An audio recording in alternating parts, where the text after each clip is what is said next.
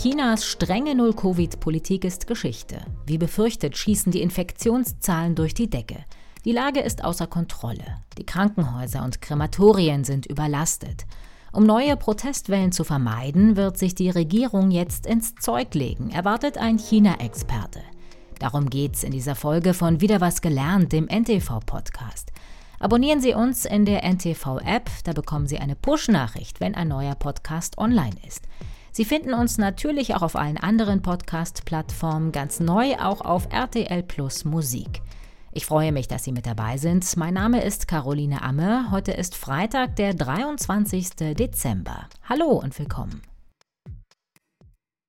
Stundenlang stehen die Menschen in China in der Kälte vor den Krankenhäusern an. Drin liegen Menschen dicht an dicht, sogar auf dem Boden und werden mit Sauerstoffmasken beatmet.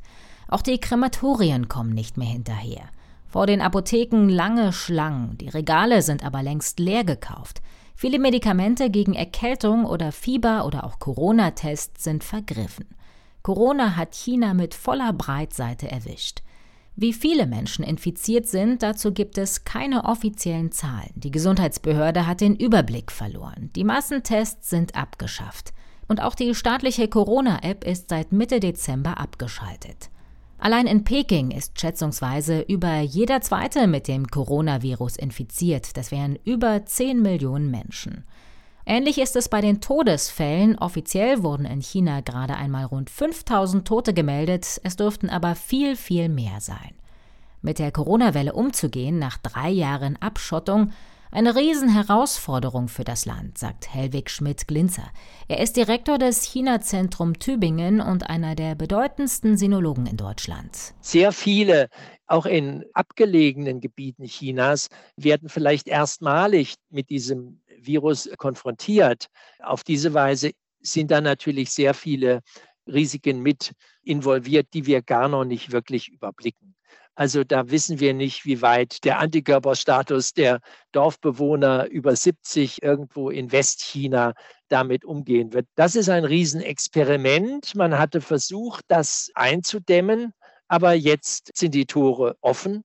Aber, und das muss man auch sagen, die Menschen haben auch gelernt, sich entsprechend zu schützen, vorsichtiger zu sein, damit werden sie nicht die Verbreitung verhindern, aber vielleicht manche schlimmen Fälle doch verhindern. Und das wird man jetzt abwarten müssen. Vor zweieinhalb Wochen, Anfang Dezember, hat China seine harte Nulltoleranzpolitik plötzlich gekippt. Kurz nachdem es wütende Proteste gegeben hatte. Arbeiter, Studenten, Straßenhändler im ganzen Land protestierten hunderte Menschen gegen die strengen Corona-Maßnahmen und Staatschef Xi Jinping. Die Polizei hat sie brutal bekämpft. Darauf gab es die ersten vorsichtigen Lockerungen. Erst wurden Quarantäne- und Testpflichten gelockert oder abgeschafft und die Massenlockdowns beendet und schließlich das Ende von Null-Covid beschlossen. Die Begründung, die Infektionen mit den neuen Omikron-Varianten seien nicht mehr so schwer. Die Wahrheit ist laut WHO, dass selbst die strengen Kontrollen das ansteckende Omikron ohnehin nicht mehr aufhalten konnten. Auch für Hellwig Schmidt-Glinzer war der Sinneswandel der Regierung wenig überraschend. Die Wirtschaft habe Druck gemacht. Null-Covid hat sie extrem belastet. Es wurde sichtbar, dass diese Null-Covid-Politik eigentlich nicht mehr tragbar war. Das war auch vielen klar. Und dann kamen die Proteste. Und im Nachhinein könnte man fast sogar zu der kühnen Behauptung sich versteigen und sagen, die Proteste waren geradezu die Hilfe für die Regierung. Die Regierung musste nun reagieren und sie hat reagiert. Sie hat dann zum Beispiel auch den unteren Gebietskörperschaften gesagt, ihr dürft nicht mehr die Wohngebiete umzäunen und absperren. Danach ist das passiert, was Experten schon lange befürchtet hatten. Die chinesischen Krankenhäuser wurden von Infizierten regelrecht überflutet. Von allem ist zu wenig da. Betten, Medikamente, Blutkonserven, Gesundheitspersonal. Und die infizierten Patienten stecken die Ärzte und Pfleger an. Die Kliniken haben zu wenig Geld, um mehr Patienten aufzunehmen. Statt Krankenhäusern wurden in den vergangenen drei Jahren Quarantänelager gebaut. Es gibt auch keine Vorräte an Medikamenten. Das Land war anscheinend wenig vorbereitet auf diese schlimme Corona-Welle.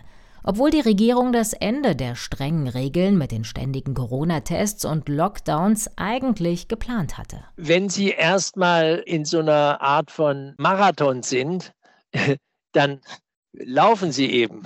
Und dann bleiben sie nicht einfach stehen. Das ist natürlich eine Riesenherausforderung, weil sich viele auch darauf eingestellt hatten, haben ihr Homeoffice gemacht und, und, und. Und insofern ist dieses System nicht so leicht einfach zu beenden, aber es wurde eben schnell beendet. Und insbesondere muss man auch sehen, dass einzelne Gebietskörperschaften, einzelne Städte, Landkreise und so weiter, auch wenn es blitzschnell ging, lernen sie auch nicht alle über Nacht. Das heißt, da gibt es auch Verzögerungen, da gibt es Eigensinnigkeiten. Und natürlich gibt es auch in der Bevölkerung Leute, die weiter Angst haben und die weiter wollen, dass entsprechende Schutzmaßnahmen implementiert bleiben. Infizierte mit leichten oder gar keinen Corona-Symptomen sollen inzwischen in ihrer Wohnung in Quarantäne bleiben, um das Gesundheitssystem zu entlasten. Vor einigen Monaten war das noch undenkbar. Einige Metropolen erlauben es Covid-19-Erkrankten sogar arbeiten zu gehen, wenn sie keine oder nur leichte Symptome haben. Um der vielen Infektionen Herr zu werden, baut die Regierung die medizinische Versorgung aus. Sie hat Zehntausende Fieberkliniken in Krankenhäusern aufgemacht. Außerdem gibt es jetzt doppelt so viele Intensivbetten als noch vor einem Monat, berichtet die parteinahe Zeitung Global Times. Das wären aber immer noch viel weniger als zum Beispiel in Taiwan oder Kasachstan. China-Experte Helwig Schmidt-Glinzer glaubt, dass sich die Regierung nun anstrengt, damit die Menschen nicht schon wieder auf die Straße gehen. Bilder, die wir haben, zeigen ja auch, dass es auch in China natürlich hoch engagiertes medizinisches Personal gibt und dass dort natürlich es auch den Versuch geben wird, alle zu behandeln, die behandlungsbedürftig sind und keine Vorfälle entstehen zu lassen, in denen Menschen vielleicht sogar berechtigte Kritik nach außen tragen.